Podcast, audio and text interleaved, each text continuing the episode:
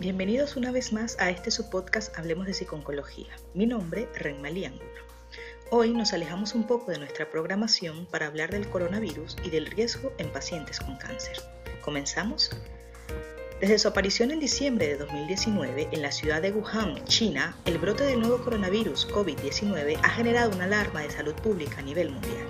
Se trata habitualmente de una infección que cursa de manera parecida a un cuadro gripal, es decir, con fiebre, malestar general, dolores musculares y tos, habitualmente no productiva de mocos. En una persona sana, esto puede resolverse sin complicaciones en una semana. El cuadro puede complicarse si aparece dificultad respiratoria requiriendo medidas de soporte ventilatorio e ingreso en unidades de, de cuidados intensivos. Si hablamos con más detalle, se conoce por coronavirus a una gran familia de virus que pueden infectar las vías aéreas, nariz, senos paranasales y garganta se transmiten entre animales y personas. En términos médicos son zoonóticos. La mayoría de las cepas conocidas causan síntomas leves parecidos a los de un resfriado común, pero otros, como el síndrome respiratorio agudo severo o SARS, son mucho más graves y pueden transformarse en una pandemia. La gran mayoría de la población contraerá un coronavirus al menos una vez en la vida, normalmente en la infancia. No se sabe con exactitud cuál es la causa del desarrollo de esta cepa. Hay que tener en cuenta que los virus mutan constantemente, lo que causa, por ejemplo, que varíe año a año la vacuna contra el virus de la gripe. ¿Cuál es el perfil de mayor riesgo? Por lo que sabemos hasta ahora, incluiría a varones de 60 años con patologías crónicas, sobre todo de tipo cardiovascular, o bien con factores de riesgo cardiovascular como son hipertensión, diabetes y fumadores, y también el riesgo sería mayor en personas con cáncer o con problemas respiratorios crónicos.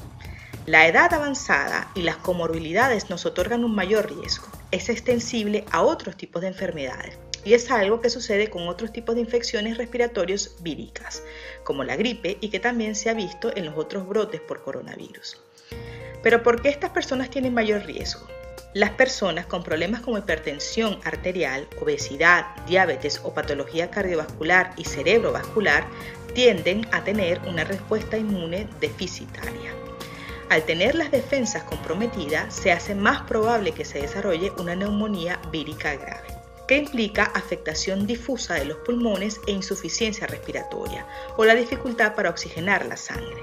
A la inversa, la presencia de una neumonía grave puede descompensar una cardiopatía previa provocando una insuficiencia cardíaca o bien empeorar una enfermedad coronaria ya que dificultaría más la llegada del oxígeno al músculo cardíaco alterando su función.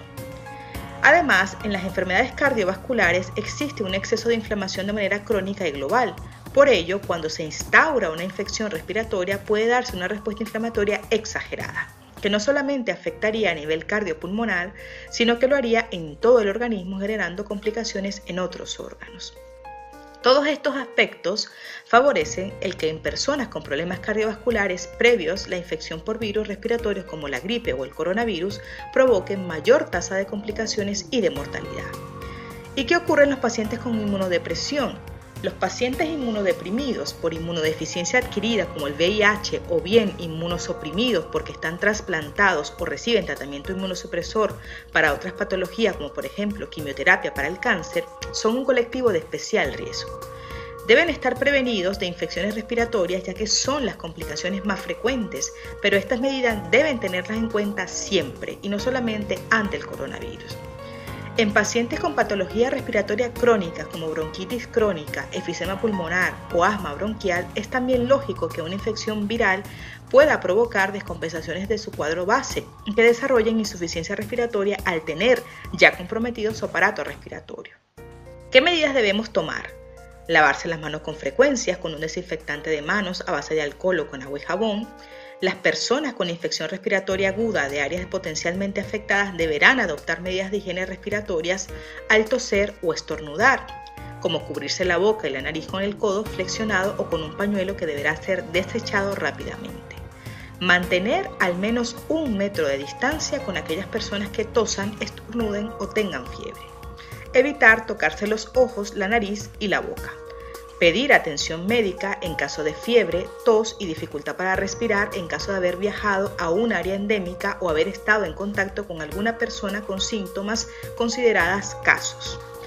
En caso de tener síntomas respiratorios leves y ningún antecedente de viaje a China, España o Italia, seguir una higiene respiratoria y de manos básica y quedarse en casa hasta recuperarse. Adoptar medidas generales de higiene cuando visite mercados de animales vivos, mercados de productos frescos o mercados de productos animales. Y evitar el consumo de productos animales crudos o poco cocinados. Los investigadores médicos chinos han descubierto que los pacientes con cáncer son más susceptibles a la infección del nuevo coronavirus, según un artículo recientemente publicado en la revista Lancet Oncology debido al estado inmunosupresor sistémico que hemos comentado causado por la neoplasia maligna y los tratamientos contra el cáncer, como la quimioterapia o la cirugía. Los pacientes con cáncer podrían tener un mayor riesgo de contraer el nuevo coronavirus y tienen un peor pronóstico según este artículo. Los investigadores sugirieron fortalecer el seguimiento y el tratamiento de los pacientes con cáncer de edad avanzada infectados por la epidemia y aquellos que tienen comorbilidad. Existe un tratamiento para este coronavirus. Al tratarse de un virus no hay tratamiento específico.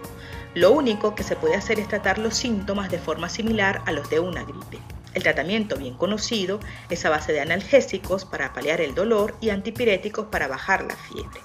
Igualmente los pacientes deberán guardar reposo cuanto más mejor y beber mucha agua para mantenerse bien hidratados. Aunque se trabaja a marchas forzadas para desarrollarla, a día de hoy no existe ninguna vacuna frente al coronavirus. Si presenta alguno de los síntomas que hemos mencionado, acuda al especialista. Ellos se encargarán de realizar un examen y determinar con seguridad si presenta el virus y le ofrecerán el tratamiento necesario para controlarlo. Para más información relacionada con el cáncer y sus tratamientos, recuerda visitarnos en nuestra página web www.hablemosdepsiconcología.com en nuestras redes sociales con el arroba Hablemos de Psiconcología. Recuerda también suscribirte a nuestro canal de YouTube y de activar las notificaciones para no perderte ninguno de nuestros episodios. También recuerda que estamos en Patreon por si quieres colaborar con nosotros. Gracias por escucharnos. Seguiremos hablando.